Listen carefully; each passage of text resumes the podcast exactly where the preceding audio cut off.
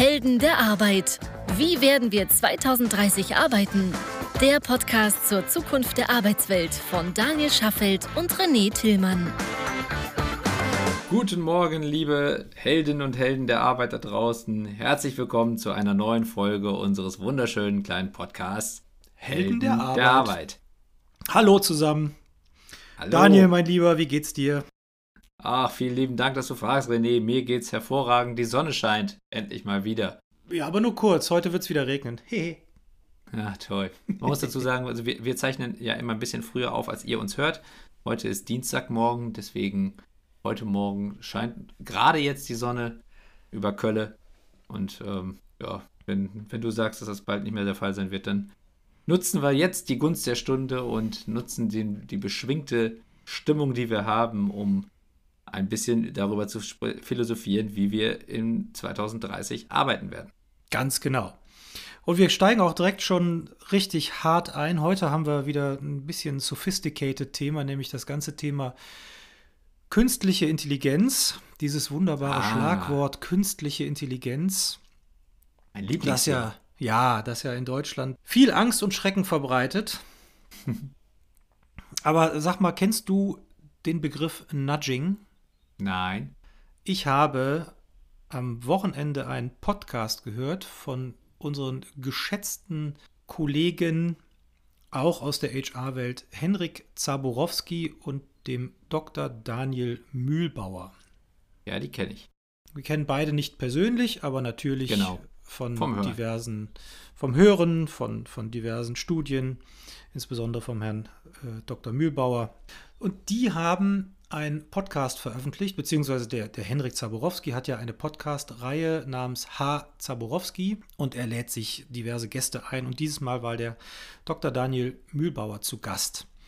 Und Dr. Daniel Mühlbauer ist Ökonom, aber auch, ähm, also Doktor der, der Wirtschaftswissenschaften, allerdings auch ein passionierter und arrivierter äh, HR-Experte, kennt sich also aus und ist, hat zwar keine Technologie studiert oder keinen technischen Studiengang absolviert, wenn ich das jetzt richtig erinnere, wie er das geschildert hatte, ähm, ist aber tief in diesem ganzen Thema künstliche Intelligenz, Machine Learning, Technologien, Verhaltensforschung in dem Kontext etc.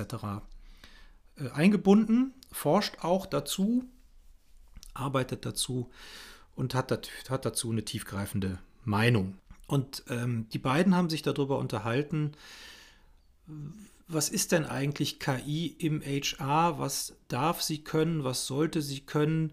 Wo stehen wir heute und was macht das gesellschaftlich? Das ist ja ein Thema, das wir in den letzten Folgen auch immer mal wieder behandelt haben. Ja. Da gibt es ja eine ganze Reihe Folgen, wo wir, wo wir das behandelt haben.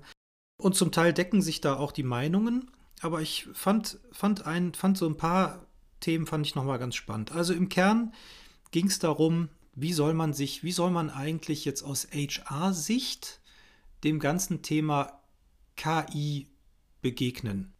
Also die beiden haben jetzt nicht äh, auseinandergedröselt, was ist denn eigentlich eine KI? Da ist man relativ, äh, da ist man relativ grob geblieben.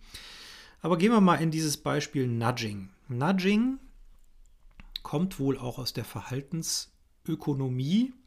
Ich habe jetzt leider vergessen, welcher Mensch da große Forschung zu angestellt hat, aber es scheint ein arrivierter Forschungsbereich zu sein.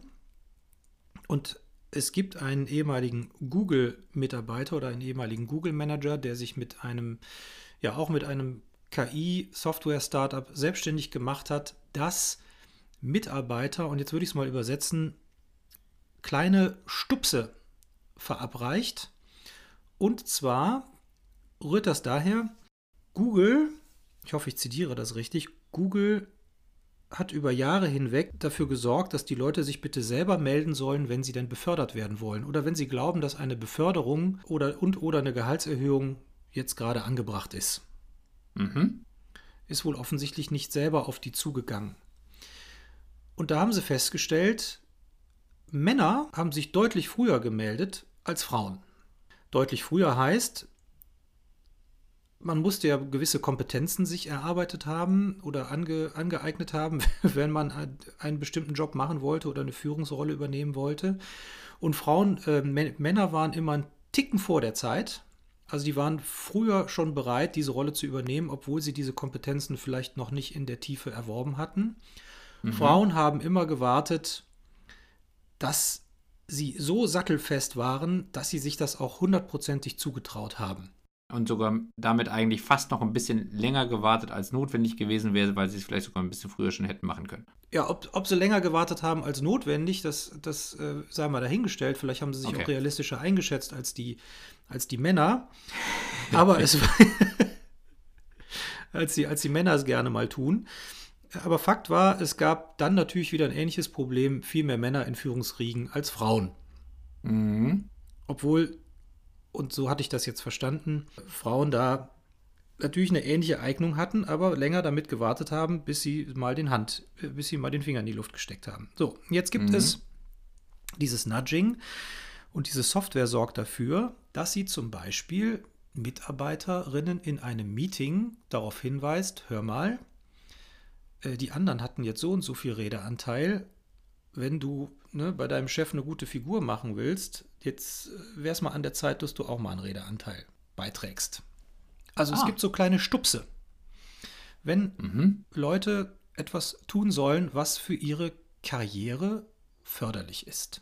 Frag mich nicht, wie das technologisch funktioniert, aber offensichtlich funktioniert das ganz gut, dass diese Software äh, persönlich irgendwie auf dem Handy darauf hinweist, so Daniel oder René, äh, ich empfehle dir jetzt das und das zu machen, denn das äh, hilft dir bei dem und dem Thema. Mhm. Oder in der Wahrnehmung oder in der Entscheidungsfähigkeit oder, oder, oder. Also mal neben der ganzen Frage, so ob das datenschutztechnisch überhaupt jeweils zulässig wäre, weil so Gespräche mithören, um dann den Redeanteil zu ermitteln, heißt ja auch, dass alle anderen abgehört werden, ohne dass sie zugestimmt haben. Ähm, also wie gesagt, äh, wie, wie das technisch funktioniert, ich habe keine Ahnung. Vielleicht merkt ja. das Ding, dass man jetzt seit 60 Minuten in einem Meeting sitzt und noch nichts gesagt hat. Keine Ahnung. Ja. Also ich meine, Alexa kann ja jetzt auch schon die Stimmen unterscheiden und kann ja eben auch im Haushalt schon genau sagen, wer was gerade gesagt hat oder wer was bestellt hat oder so. Deswegen genau. ist es theoretisch technisch kein großes Problem, von mehreren Leuten innerhalb eines Raums unterscheiden zu können, wer geredet hat und dann einfach zu ermitteln, wie viel Prozent eigener Redeanteil ich im Gespräch gehabt habe. Also technisch geht das, klar. Und die Frage, die daran anschloss, war, werden dadurch denn nicht meine eigenen freien Entscheidungen manipuliert? Mal das eine. Mhm. Das zweite, ist es immer gut, wenn ich denn was sage? Oder ist es vielleicht in dem Moment auch bewusst, dass ich eben nichts sage, weil ich die Diskussion doof finde oder weil ich keinen nennenswerten Beitrag zu leisten habe? Oder, oder. Auf jeden Fall ging es ganz, ganz groß in diese Richtung. Werden Entscheidungen manipuliert und werde ich als Mensch in meiner freien Entscheidung ein Stück weit entmündigt? Hm. Und das war jetzt mal der Aufhänger, dieses Nudging. Ja. Und das zog sich natürlich weiter. Also wie soll eine künstliche Intelligenz jetzt spezifisch im Bereich HR eingesetzt werden, aber auch global galaktisch? Ist da nicht die Gefahr, dass die menschlichen Entscheidungen einfach auf breiter Ebene manipuliert werden? Eine Basisfrage dazu, ich weiß nicht, ja. ob die beantwortet wurde. Ist diese Software, die da im Einsatz gewesen ist, vom Unternehmen vorgeschrieben worden? Heißt also, dass die Person, die da zum Beispiel, also die, in diesem Fall ja die Frau, die in dem Meeting gewesen ist und vielleicht einen geringen Redeanteil hatte, hat die vorgeschrieben bekommen, diese Software nutzen zu müssen oder war das ihre eigene Entscheidung? Das wurde nicht beantwortet. Nee, das wurde nicht beantwortet, das kann ich dir nicht sagen. Das finde ich ist eigentlich eine ganz wesentliche Frage dahinter, denn wenn ich so eine Entscheidung selber treffe, dann habe ich mich ja dafür entschieden, eine Software zu nutzen, von der ich weiß, dass sie mich manipuliert, beziehungsweise dass sie mir hilft, bestimmte Charaktereigenschaften zu verbessern, von denen ich weiß, dass ich sie zum Beispiel habe, indem ich schüchtern bin oder keine Ahnung, zurückhaltend oder wie auch immer man das nennt. Ist ja vielleicht auch ein bisschen vergleichbar mit diesen Tracking-Armbändern, ne? mit diesen Fitness-Armbändern. Ja, genau. Genau. Das ist ja, das ist ja im Grunde auch äh, breit, weit verbreitet, aber individuell. Ich mache es, weil ich das will. Richtig. Weil ich selber es, es mich dazu zwingen will, die 10.000 Schritte zu gehen am Tag oder was auch immer. Genau. Und das finde ich ist ein ganz wesentlicher Punkt, denn wenn ich jetzt als Unternehmen meinen Mitarbeitern sagen würde, nutzt diese Software oder die läuft im Konferenzraum automatisch mit. Und bei jedem Mitarbeiter, der sich im Konferenzraum befindet, pinkt irgendwann, keine Ahnung, eine kleine, eine kleine Push-Notification auf und sagt, hör mal, jetzt solltest du mal reden. Dann ist es natürlich etwas, wo ich als Mitarbeiterin, die sich in dem Raum befindet und sagt so, eigentlich möchte ich aber gerade gar nicht reden, weil ich ganz bewusst schweige, würde ich mich natürlich manipuliert fühlen, würde ich mich auch unter Druck gesetzt fühlen. Deswegen finde ich, ist das ist so eine Diskussion müßig, wenn man nicht weiß, ob es, ob es quasi vorgeschrieben wurde. Denn wenn ich ja. es bewusst mache, ist es aus meiner Sicht ja Teil der Selbstoptimierung. Genau, und das, was, genau, das äh, ist auch so ein bisschen das, was ich mir dachte, weil ich mir, also ich dachte mir, wo ist denn das Problem, wenn ich in meinen Entscheidungen ein Stück weit manipuliert werde? Also, äh, das hört sich jetzt Wenn ich es will.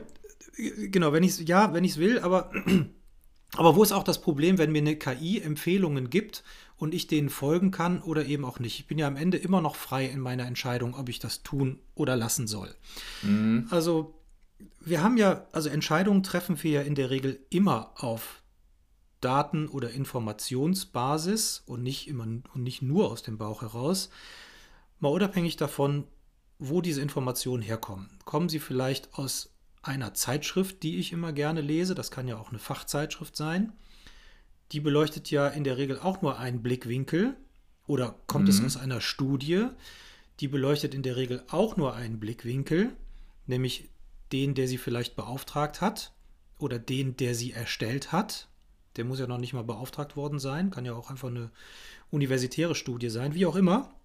Auf jeden Fall treffe ich meine Entscheidungen in der Regel immer auf Basis von Informationen und Daten, woher auch immer ich die bekommen habe. Ja, das stimmt. Und ob das dann jetzt eine KI macht oder eine Software oder eine Prozessautomatisierung oder oder oder oder die Welt am Sonntag, die FATS, der Spiegel oder sonst was, ist das nicht am Ende egal, habe ich mir gedacht. Ja, aber das, was du gerade beschreibst, setzt ja auch immer voraus, dass du diese Medien, die du gerade beschrieben hast, also irgendwelche Studien, irgendwelche Zeitschriften, irgendwelche Artikel, ja auch eigenständig konsumierst. Heißt also, auch da ist es wieder deine freie Entscheidung gewesen, dass du dich dafür entschieden hast, eine bestimmte Information zu konsumieren. Das würde ich dann aber auch wieder auf dieses Nudging bzw. auf Tools dieser Art übertragen. Solange ich mich selbst dafür entscheide, diese Tools zu nutzen, würde ich sagen, ist es etwas, wo ich ja selber auch den Wunsch habe, mich zu optimieren. Ich weiß von einem Defizit, was ich habe, und finde ein Tool, von dem ich denke, dass es mir hilft. Schwierig finde ich es immer nur dann, wenn ich dieses Tool vorgesetzt bekomme und es mich quasi dazu zwingt, etwas zu tun, was ich so eigentlich nicht tun würde. Also zum Beispiel auf einmal anfangen müssen zu reden, obwohl ich eigentlich gerade in der Situation nicht reden will.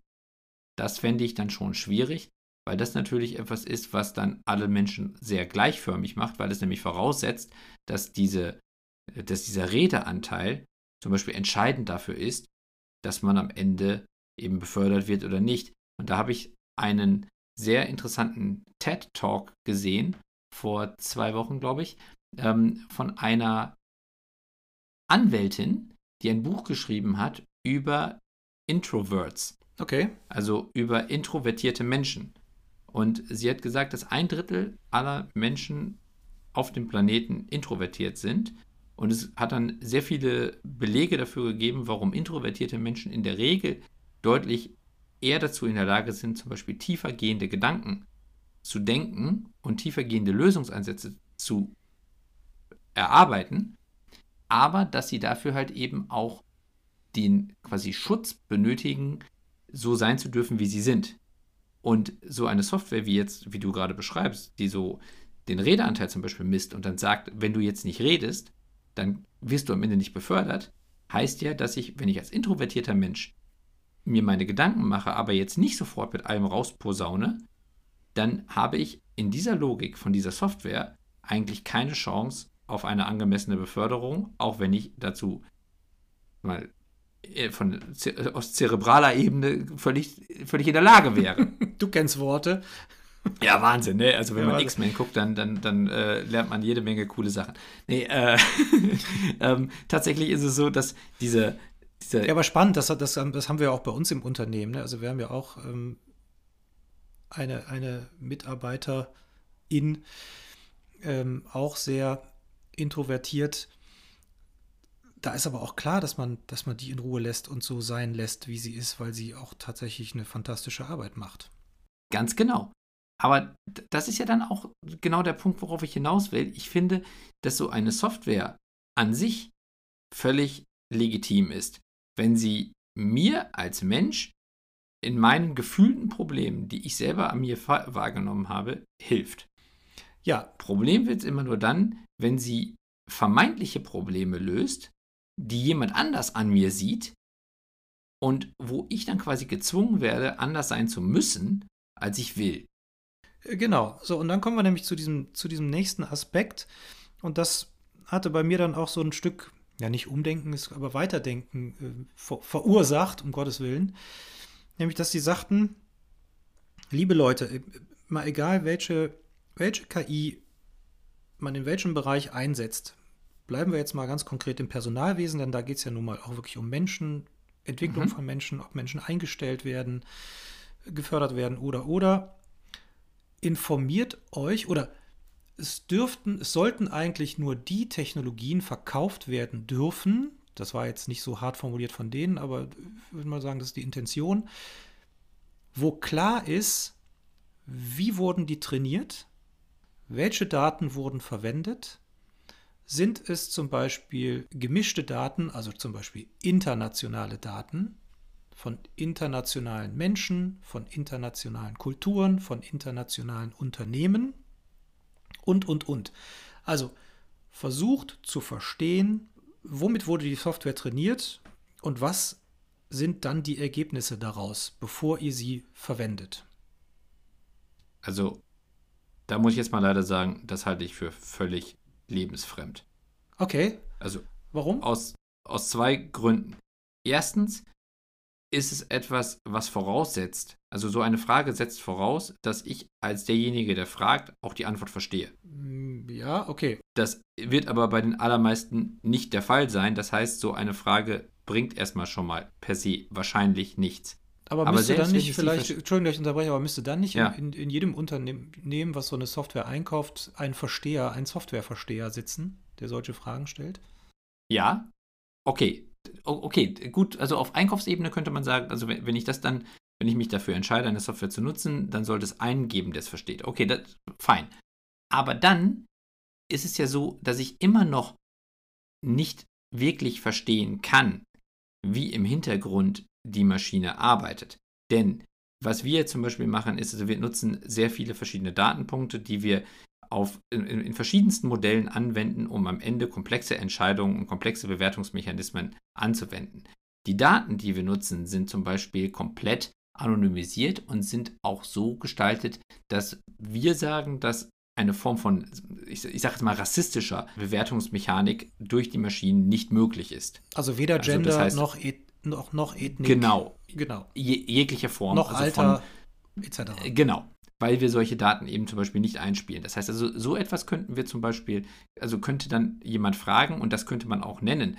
Aber wie dann die anderen Daten, die verwendet wurden, am Ende wirklich im Detail verwendet werden und was dann dafür Schlussfolgerungen rauskommen, werde ich als Fragender wahrscheinlich nicht verstehen, weil ich die Tiefe der Antwort auch so gar nicht bekommen werde, weil es auch ein Betriebsgeheimnis ist.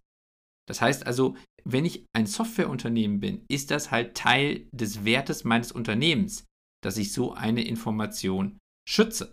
Aber vielleicht reicht es ja schon zu sagen, passt mal auf, Leute, wir geben euch jetzt mal äh, ein kleines Beispiel und äh, hier zeigen wir, keine Ahnung, kurzes Beispiel der Trainingsdaten und hier zeigen wir euch, guck mal, es ist äh, genderneutral, es ist et ethnikneutral, ich weiß gar nicht, ob es das Wort überhaupt gibt, ethisch neutral. es ist altersneutral, es ist, was kann es noch sein? Ähm, wie auch immer. Auf, auf allen möglichen Ebenen neutral und das ist das grundsätzliche Prinzip und eine Entscheidung wird oder ein, ein Ergebnis wird ausgeworfen auf Basis von grob dargestellten Parametern. Die kann man ja zum Beispiel grafisch darstellen. Aber vom Prinzip her finde ich den Ansatz schon nicht schlecht, zu, also ein Stück weit transparent zu machen, wie komme ich eigentlich da drauf, um eben äh, genau rassistische oder ethnisch nach, benachteiligte Entscheidungen zu, zu vermeiden. Und ich bleibe dabei, das ist das unrealistische Denken von nicht technisch bewandten Menschen, ja. weil ich unterstelle, dass man auch mit neutralen Daten, nennen wir es mal neutralen Daten, immer in der Lage bin, Rückschlüsse zu ziehen, wenn ich es will. Mittlerweile sind die Datenlagen so komplex und auch die Mechanismen, die ich anwenden kann, wenn ich will, so komplex, dass ich immer in der Lage bin, auch aus neutralen Daten Rückschlüsse zu ziehen, die am Ende in irgendeiner Form diskriminierend sein können. Das heißt also, eine Frage, die ich stelle über die Trainingsdaten, wird nie einen Rückschluss, also einen zuverlässigen Rückschluss darüber geben, wie diese Daten verwendet werden. Und wenn ich das am Ende wirklich verstehen wollte, müsste ich den gesamten, die gesamten Algorithmen, die gesamten Machine Learning Modelle alle nicht nur offengelegt bekommen, sondern auch verstehen. Beides halte ich für unrealistisch, eben aus, aus dem Grund des Informationsschutzes des Unternehmens, aber auch dahin, dass ich zum Beispiel mal unterstellen würde, dass ich nicht, also ich persönlich zum Beispiel nicht in der Lage wäre, nachzuvollziehen, wie die Mechanismen von Facebook funktionieren, selbst wenn ich sie dargestellt bekäme. Weil das halt eben mittlerweile von hunderten Ingenieuren über Jahre so weit weitergetrieben wurde, dass ich jetzt als Einkäufer eines Unternehmens oder als der Versteher des Unternehmens, selbst wenn ich es wollte, wahrscheinlich nicht verstehen würde, ob im Hintergrund irgendwo diskriminierende Mechaniken eingebaut sind. Das werde ich nicht nachvollziehen können. Und wenn jemand mir das verschleiern will, dann wird er das auch können. Dementsprechend ist das zwar eine nette Überlegung, aber ich glaube in der Realität einfach nicht darstellbar. Kommen wir trotzdem da mal zu der Frage, weil dann natürlich auch ein großer, großer Themenpunkt war, äh, die Unwissenheit, insbesondere auch im deutschen Markt. Wie funktioniert eine KI eigentlich? Hilft sie mir wirklich bei meiner Entscheidungsfindung? Kann sie, darf sie mich überstimmen? Na, darf sie mich überstimmen? Tendenziell ja nicht, aber, aber kann sie mich überstimmen, indem sie zum Beispiel sagt, du suchst die nächste Führungskraft für diese oder jene Rolle. Äh, wir haben jetzt hier zwei Kandidaten und wir empfehlen dir ganz klar den, aus den und den Gründen, mhm. als Antwort einer Software. Mhm. Wie muss man damit umgehen? Das war, das war so eine Frage, wie, also kann man, kann man sich als Mensch dann da eigentlich noch gegen wehren? Kann man, mhm. sich, kann man dagegen opponieren? Und wie ist es auch, und warum wird häufig so wenig KI bis dato eingesetzt oder warum verschließt sich HR auch ein Stück weit davor? Weil nach wie vor relativ viel Intransparenz in den Softwares äh, enthalten ist, relativ viel Unwissenheit im Markt herrscht. Wie kann man dem denn begegnen? Also, das ist eine gute Frage, denn tatsächlich ist Intransparenz eine der größten Probleme, die dazu führen, dass ich eine Technik ablehne. Das ist ja auch der Grund, warum wir, jetzt sprechen wir doch mal wieder einmal über HighJob, dass wir bei uns, bei unserer künstlichen Intelligenz es ja so gemacht haben, dass der Recruiter, der über HighJob Select Kandidaten vorgestellt bekommt oder Talente vorgestellt bekommt, auch genau aufgeschlüsselt bekommt, warum unsere KI denkt, dass dieses Talent gut passt oder eben weniger gut passt. Das heißt also, es gibt nicht einfach nur irgendeinen Match-Score, sondern es gibt halt eine detaillierte Aufschlüsselung der Begründung dieser Entscheidung. Und ich glaube, dass diese Transparenz entscheidend ist. Aber natürlich ist dann immer noch die Frage, selbst wenn ich verstehe, warum eine KI eine Entscheidung getroffen hat, ob ich mich dieser Entscheidung widersetze oder nicht.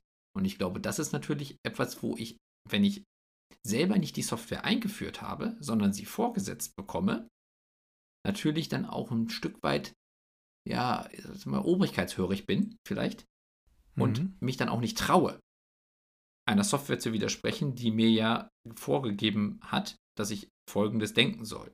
Das ist sicherlich ein Problem und das ist etwas, wo dann eben auch im Unternehmen klar kommuniziert werden muss, was ist die Erwartungshaltung bei der Nutzung der Software. Also ist das so, dass ich die Software bediene und am Ende nur die Entscheidungen der Software ausführe? Oder ist es so, dass die Software meine Entscheidungsfindung, meine eigene Entscheidungsfindung unterstützen soll und eben Hilfestellung gibt bei Dingen, die ich vielleicht sonst auf den ersten Blick so schnell nicht ermitteln kann und die dann am Ende einfach nur meine Prozesse verbessert und mir mehr Zeit gibt, zum Beispiel eben mit den relevanten Kandidatinnen und Kandidaten zu sprechen. Das ist ja auch genau das, was wir bei HighJob möglich machen wollen. Ja, also das, das geht auch so in die Richtung, also was, was Sie auch sehr stark kritisiert haben, und auch das kann ich ein Stück weit verstehen, im, jetzt mal rein aus dem Vertriebsprozess heraus gedacht, mhm. dass diese Software, welcher, welcher Couleur auch immer, häufig mit dem Entweder-Oder-Argument verkauft wird. Also so nach dem Motto, entweder du führst diese oder eine andere KI jetzt ein oder du wirst Marktanteile verlieren oder du wirst äh, die, zukünftig die falschen Entscheidungen treffen oder du wirst Geld verlieren oder oder oder. Also das scheint wohl noch zu sein, dass es einen sehr starken Entweder-oder-Verkaufsansatz gibt, was ich zum Beispiel überhaupt gar nicht nachvollziehen kann, ehrlicherweise. Also wie man als Vertriebler hingehen kann und so einen Entweder-oder-Ansatz äh, äh, durchdrückt im Sinne von kauf das oder, oder du wirst Marktanteile verlieren, wie auch immer.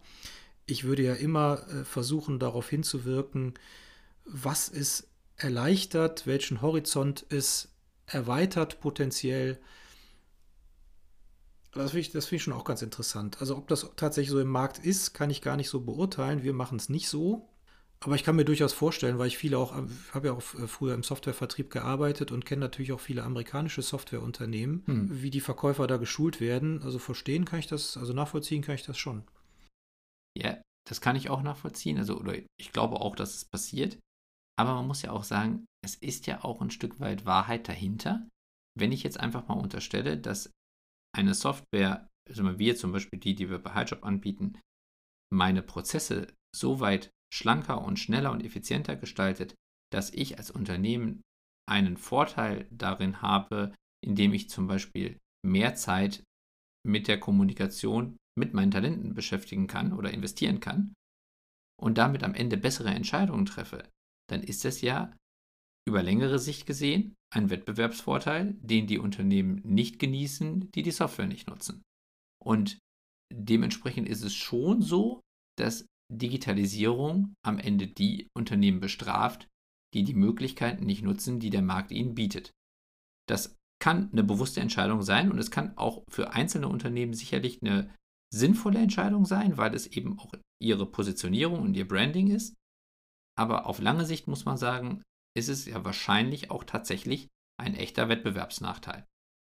Nicht nur im HR, sondern sicherlich auch in vielen anderen Bereichen. Denn nehmen wir zum Beispiel mal Vertrieb.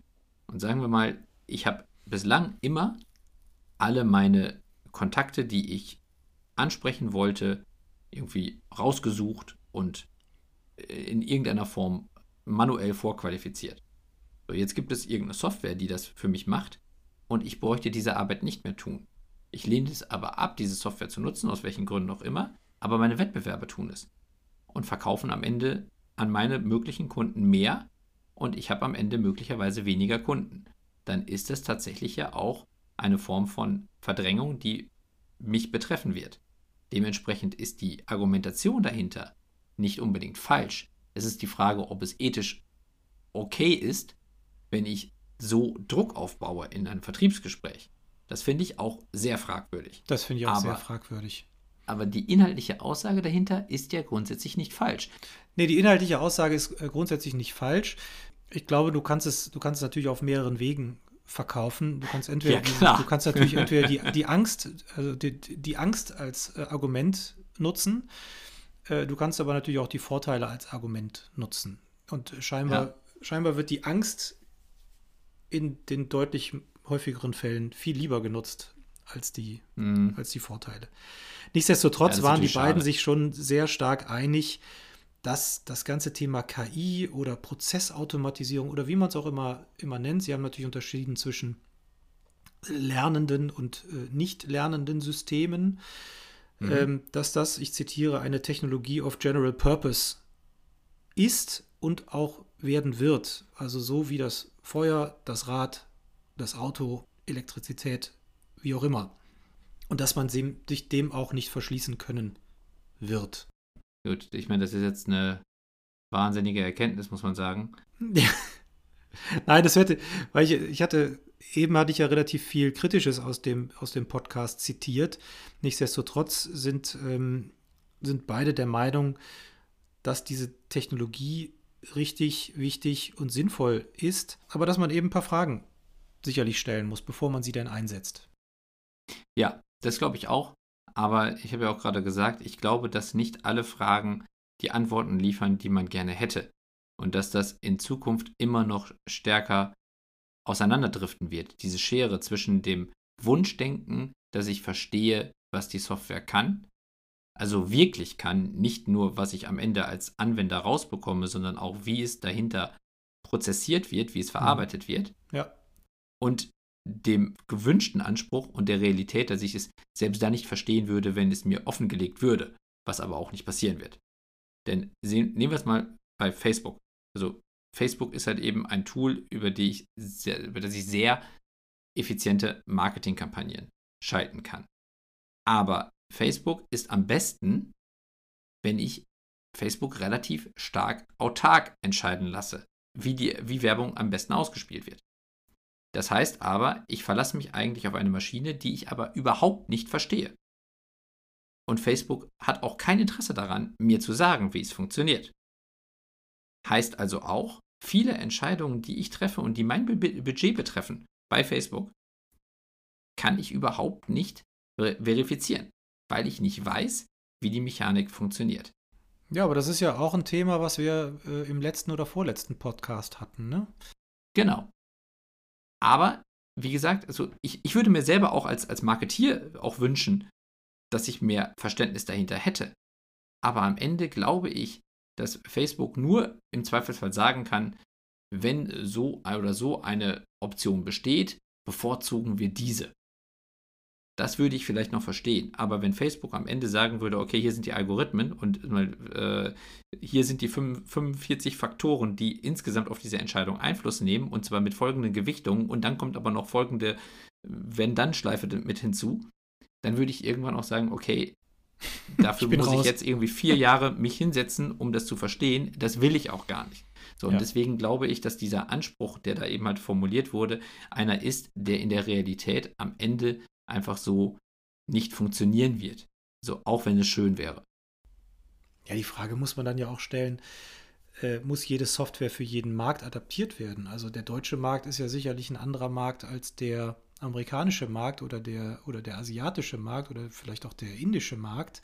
Recruiting-Entscheidungen werden sicherlich anders gefällt in, in Europa als vielleicht in Asien oder in Amerika im Grunde kannst du, kannst du wahrscheinlich so eine Software ja auch nicht global galaktisch einfach so ausrollen. Zumindest mal vielleicht nicht in bestimmten Segmenten wie vielleicht HR. Ja, aber auf der anderen Seite muss man auch überlegen, warum sind die Märkte unterschiedlich? Weil es halt eben kulturelle Unterschiede gibt in der Gewichtung von Kriterien. Also was ist mir persönlich wichtig? Es gibt ja eben sicherlich in unterschiedlichen Kulturen unterschiedliche Gründe, warum eine Mitarbeiterin oder ein Mitarbeiter bevorzugt wird im Vergleich zu anderen. Mhm. Aber bei HighJob zum Beispiel fokussieren wir uns ja sehr stark auf die Fähigkeiten und eben ein, wir versuchen ein sehr komplexes Bild dieser Person zu zeichnen, wo die Fähigkeiten liegen und wie das Entwicklungspotenzial ist. Das bezieht sich überhaupt nicht auf die Persönlichkeit oder auf das psychologische Profil. Das heißt aus meiner Sicht zum Beispiel auch, in unterschiedlichen Märkten kann das Thema Fähigkeitenprofil unterschiedlich stark zur Gesamtentscheidung beitragen. Aber es wird immer ein Teil sein. Vielleicht ist es in Deutschland stärker ausgeprägt als, ich sag mal zum Beispiel in, keine Ahnung, Portugal oder Italien oder so, wo vielleicht dann der emotionale Anteil größer sein mag. Mhm. So, ist halt nur reine Vermutung. Aber am Ende ist es immer ein Mix. Und dieser Mix mag in unterschiedlichen Kulturen unterschiedlich stark gestaltet sein, also die Anteile unterschiedlich gemischt sein. Aber das ist ja etwas, wo wir am Ende wieder bei der Frage sind, wer trifft die Entscheidung? Und die Entscheidung trifft ja der Mensch. Die Software soll den Menschen ja nur unterstützen. Und wenn ich als Mensch dann am Ende eine Software habe, die mir sagt, so der Fähigkeiten, äh, die Fähigkeitengestaltung oder das Profil dieser Person ist so, und ich sage, okay, Fähigkeiten interessiert mich aber nicht so stark und die Persönlichkeit interessiert mich total, Und da habe ich jetzt eben halt vielleicht eine andere Software oder ich habe mir das selber irgendwie erarbeitet und treffe dann die Entscheidung so, dann ist ja alles in Ordnung. Deswegen, ich glaube, dass der Nutzen einer Software nicht lokal gebunden ist. Am Ende ist eher die Frage, wie wird sie verwendet, aber das muss am Ende immer der Mensch entscheiden, der sie nutzt. Also im Grunde kann man sagen, es ist auch wieder nur eine Hilfestellung, wie früher große Marktforschung, große Umfragen, die Tage, Wochen oder Monate gedauert haben, um Studien zurechtzuführen, die von denen man auch nicht so genau weiß, wie sie zustande gekommen sind. Ja. Ich meine, am Ende soll Technologie den Menschen enablen, bessere Entscheidungen zu treffen oder Dinge besser machen zu können. Und genau das ist im HR ja eines der wesentlichen Versäumnisse irgendwie der letzten Jahre, dass halt eben immer noch sehr, sehr viel Zeit für administrative Tätigkeiten investiert werden muss und dass diese Zeit fehlt, um eben die wesentlichen Entscheidungen treffen zu können oder ausreichend Zeit dafür zu haben. Na, mal unabhängig von der Zeit bin ich auch der Meinung, mit dem eingeschränkten Sichtfeld, was man ja. als Mensch ja nun mal hat, und zwar jeder Mensch, kann man manche Entscheidungen auch gar nicht oder die Tragweite mancher Entscheidungen überhaupt gar nicht äh, nachvollziehen oder, oder, oder, oder interpolieren in die Zukunft oder adaptieren. Also was, was könnte denn der Vorteil sein? Man könnte doch zum Beispiel ein Quereinsteigerpotenzial von bestimmten Menschen herausfinden, indem man sagt, mhm. guck mal, äh, dieser, diese Bewerberin kommt aus dem und dem Bereich.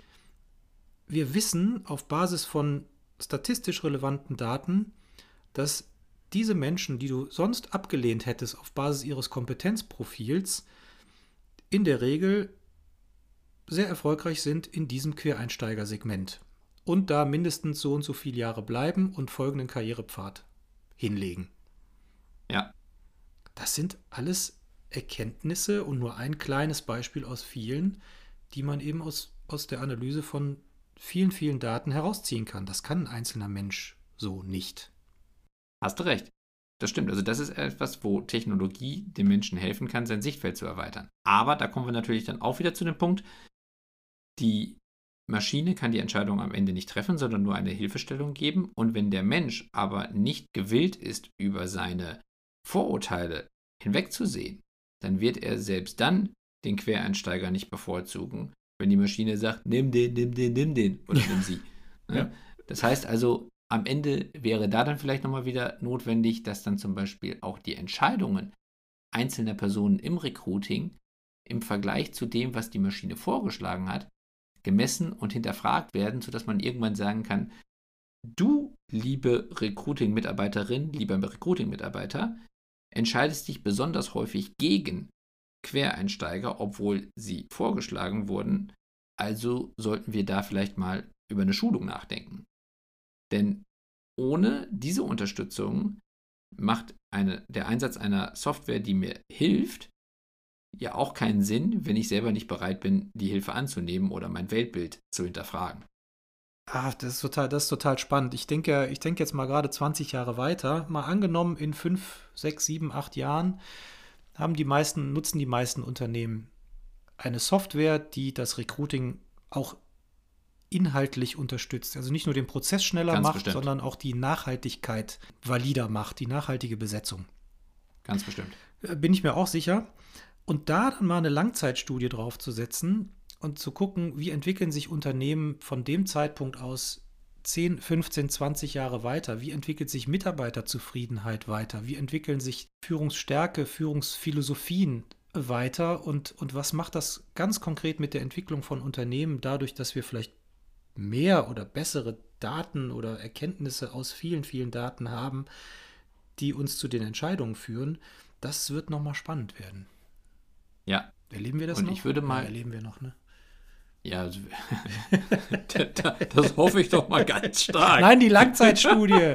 Du Otto. Ja, auch die. Ja, aber wenn du sagst, irgendwie in fünf, sechs Jahren nutzen alle die Software und dann machen wir eine Langzeitstudie. Die Langzeitstudie, äh, da sprechen wir dann vielleicht von 20 Jahren. Also da, da sind wir bei 25 Jahre weiter. Also da würde ich ja, ja gerne noch leben. Ja, also statistisch also, ist das noch äh, in der Erwartung. Würde ja. ich, ja. Aber also meine Prognose jetzt einfach zu, zu so einem Thema wäre dann schon, es hängt immer sehr stark von dem Willen des Unternehmens ab, mit einer Software zu lernen und sich weiterzuentwickeln. Denn am Ende ist es ja so, ich kann jede Entscheidung eines, einer Software als Bestätigung eines Weltbilds für mich selbst nutzen. Entweder indem ich vorher schon sage, so eine Software ist nichts, so, und jetzt, ach guck mal, die Software schlägt mir quer, einen Quereinsteiger wieder vor. Siehst du? Die Software kann ja sowieso nichts. Ich, hab ich auch gesagt. Ja, quer. Ja, genau, habe ich ja gesagt. Ja. So, und dann wird das auch so lange nichts ändern, solange ich selber nicht bereit bin, an diesem Vorurteil zu arbeiten und das in irgendeiner Form zu korrigieren. Und da ist dann am Ende auch wieder das Unternehmen gefragt, wie stark wird denn in so einer, in der Philosophie und in der Kultur des Unternehmens so eine Veränderung der Denkweise nicht nur gelebt, sondern auch aktiv gefördert. Umso wichtiger ist aber auch, dass so eine Software auch eine Begründung beliefert, warum es so ist, ne? Das stimmt, aber eine Begründung muss nicht zwingend ausreichen, um meine Meinung wirklich zu ändern. Das nein, nein, ja, nein, nein. Ne, wir haben, ja, wir haben ja letzte Woche schön auch über das ganze Thema Social Media und, äh, gesprochen und darüber, wie Facebook zum Beispiel durchaus in der Lage ist, irgendwann einen Bürgerkrieg in den USA zu verantworten. Und da ist es ja auch so, dass beide Lager, die jetzt sich zum Beispiel auch aus politischen Gründen gegenüberstehen, ja jede Menge Argumente vorbringen, warum ihre Seite gut ist oder, oder die richtigen Entscheidungen trifft. Der andere hört ja gar nicht mehr zu. Das heißt also, es ist ja völlig egal, was für Argumente ich liefere. Und das meine ich auch gerade eben, wenn ich jetzt zum Beispiel als Recruiterin ein Vorurteil gegen Quereinsteiger habe, dann kann die Software ja noch so gute Entscheidungsgrundlagen liefern. Wenn ich die ignoriere oder wenn ich denke, ja, das kann ja sowieso nichts sein, oder das ist ja nur eine Bestätigung, dass diese Software Schrott ist, dann äh, wird, wird es am Ende nichts bringen. Ein, einen vielleicht letzten Punkt noch. Es scheint wohl zwei Softwareanbieter im deutschen Markt zu geben, die Persönlichkeitstests machen auf Basis von KI. Mhm. Das, die scheinen wohl wirtschaftlich die erfolgreichsten zu sein, also verkaufen die meisten Softwarelizenzen an die meisten Unternehmen, größten Marktanteil, sind aber wohl auch diejenigen, wo sämtliche wissenschaftlichen Ansätze sagen, dass die Ansätze, die, die dort verfolgt werden, nicht, also wissenschaftlich nicht relevant sind. Ui. Fand ich ganz interessant. Muss eine Software, die eingesetzt wird, auf wissenschaftlicher Basis geprüft, auf Relevanz geprüft werden? Oder, oder, oder, oder nach wissenschaftlich akzeptierten Methodiken validiert werden? Hm, also das ist deswegen schwierig, weil die Wissenschaft ja oftmals auch eine Zeit braucht, um eben bestimmte Annahmen so valide verprüft zu haben, dass man sicher sagen kann, das ist jetzt so. Das heißt also, wenn eine Software oder wenn ein Unternehmen bestimmte Annahmen trifft, nach bestem Wissen und Gewissen, dann ist es natürlich an der Wissenschaft, das zu prüfen und zu widerlegen, falls notwendig. Und dann muss natürlich auch nachgebessert werden. In der Zwischenzeit kann man natürlich dem Unternehmen nicht verbieten, die Software zu verkaufen. Schwierig wird es dann, wenn das Unternehmen die Software aus böser Absicht erstellt hat oder zum Beispiel mit dem bewussten Ziel, ein Vorurteil zu verstärken oder eben eine Falschannahme dort bewusst eingebaut hat. Das wäre natürlich schlimm, solange sonst eben das Unternehmen erstmal in bestem Wissen und Gewissen handelt, würde ich sagen, sollte immer eine wissenschaftliche Überprüfung stattfinden, wenn es denn dann irgendwann passiert. Aber ehrlicherweise wird das ja nicht ein oder zwei Jahre später schon direkt vorliegen. Wahrscheinlich nicht. Da kann man ja nicht erwarten, dass man dann sagt, okay, also wir, wir sprechen ja jetzt hier auch nicht vom vom Gesundheitsmarkt. Also ich meine, ist natürlich auch so eine Frage, so wenn man sagt, okay, also ich kann ein Medikament nicht auf den Markt bringen, bevor es nicht ausreichend klinisch getestet wurde. Dann könnte man natürlich auch sagen, warum darf ich dann aber eine Software auf den Markt bringen, die zum Beispiel einen Persönlichkeitstest macht, der völlig falsch liegt, aber auf Basis dieser Entscheidungen oder auf Basis dieser Ergebnisse werden halt falsche Entscheidungen getroffen. Ich weiß nicht, ob der völlig falsch liegt, aber die Methodiken, die angewendet werden, sind wissenschaftlich wohl nicht anerkannt. Hm. Das heißt ja nicht, dass das unbedingt falsch sein muss oder, oder vorsätzlich irreleitend oder so. Gut, also wenn ich jetzt mal unterstelle, dass die Methodiken von der Wissenschaft nicht anerkannt sind, aber dass die Ergebnisse trotzdem das widerspiegeln, was der Recruiter oder die Recruiterin nach einem persönlichen Gespräch mit, der, mit dem Talent ebenfalls bestätigt, dann würde ich jetzt sagen, aus Sicht des Unternehmens hilft es mir ja trotzdem. Ja. Und dann wäre es fein. Wenn ich jetzt, also am Ende ist es ja immer für mich als Mensch die Frage, hilft mir die Software? Software muss unterstützen, Software muss mir helfen, bessere Entscheidungen zu treffen.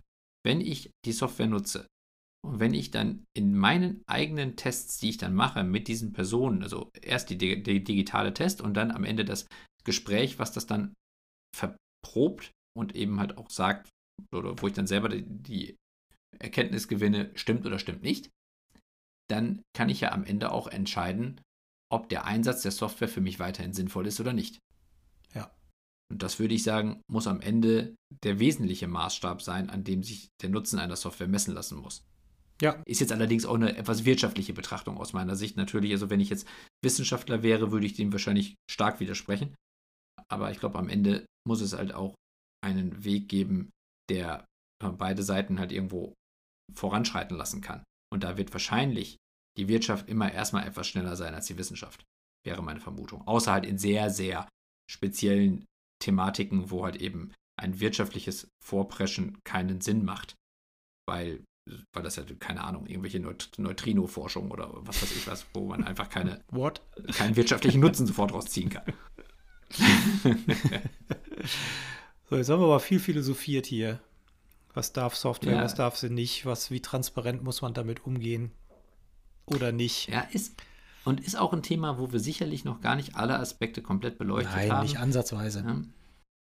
Aber es ist halt auch ein Thema, wo man glaube ich, sehr stark unterschiedlicher Meinung sein kann, wenn man eher vorsichtig ist und eher Late, Late Adopter ist oder First Mover ist.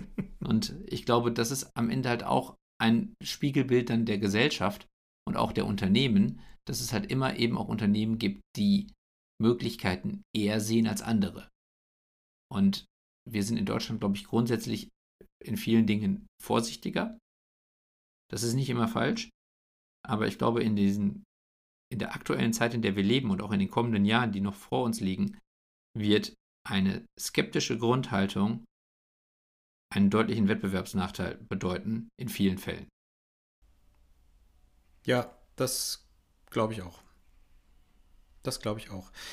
Also nur weil man First Mover ist, Early Adopter oder wie man das auch immer schimpfen mag, heißt es ja nicht, dass man sich nicht kritisch mit den Themen auseinandersetzen kann. Das eine schließt Nein. das andere ja nicht aus. Ich genau. kann ja trotzdem im Vorfeld des Einsatzes äh, zu, auf der einen Seite hochgradig neugierig und auch vielleicht ein Stück weit euphorisiert sein, um zu sagen, ja, endlich äh, kommen wir mal hier in Schlagdistanz. Gleichzeitig kann ich aber auch sehr kritische Fragen stellen, die einen hohen moralisch-ethischen Wertekanon auch vertreten. Ja. Das schließt sich überhaupt nicht aus. Das sehen wir auch bei unseren Kunden. Auch unsere Kunden sind ja so, dass sie halt eben sagen, ich sehe den Nutzen, aber ich stelle halt eben auch Fragen, was hat das dann am Ende auf meine Organisation für einen Einfluss und was hat das für mich zu bedeuten? Und genau das sind ja auch die Fragen, die uns helfen, eben die richtigen Stellschrauben zu drehen und zum Beispiel halt eben auch so stark uns Richtung Transparenz zu entwickeln. Dass wir genau. zum Beispiel auch sagen, wir sehen es als unsere Verpflichtung an, dass wir die Entscheidungen, die unsere Software trifft, auch erklären und eben transparent machen, warum das so ist. Und genau das sind aber die Dinge, die man eben als Unternehmen auch mitbekommt, wenn man zuhört und wenn man mit den First Movern spricht, die dann aber auch die richtigen Fragen stellen, was ja. unsere Kunden zum Glück auch tun. Genau. Apropos richtige Fragen stellen. Ha! Liebe Heldin und Helden der Arbeit. Stellt uns doch auch gerne Fragen. Und zwar entweder auf heldenderarbeit.me oder über heldenderarbeit.highjob.me oder die einschlägigen sozialen Kanäle, auf denen wir zu finden sind. Ja, selbst wenn sie den Bürgerkrieg promoten. Wer jetzt sich fragt, was ist damit gemeint, Folge 31 hören. Folge 31 äh, hilft bei der Aufklärung. Genau. Ja. ja, spannend, spannendes Feld. Ich könnte mir vorstellen, das ist nicht die letzte Folge gewesen nee, zu dem nee, Thema. Nee, nee, nee, nee. Das ist ja, das ist ja ein Thema, was uns bis 2030 auch noch weiter beschäftigen wird. Und ich äh, bin mir sicher, die, die Entwicklung wird immer rasanter und sicherlich auch polarisierender. Da wird es ja. noch viel zu diskutieren geben und auch zu philosophieren. Ja, das glaube ich auch, aber das machen wir dann in einer der nächsten Folgen. So sieht's aus. Ihr Lieben, gehabt euch wohl, habt eine gute Woche. Bleibt gesund. Bleibt gesund. Macht's gut. Ciao. Tschüss. Das war eine weitere Episode der Helden der Arbeit von Daniel Schaffelt und René Tillmann. Das hat dir gefallen? Dann abonniere uns jetzt, um keine Folge zu verpassen. Weitere Infos findest du auf www.heldenderarbeit.me. Ach ja, eine Bewertung wäre ein Träumchen.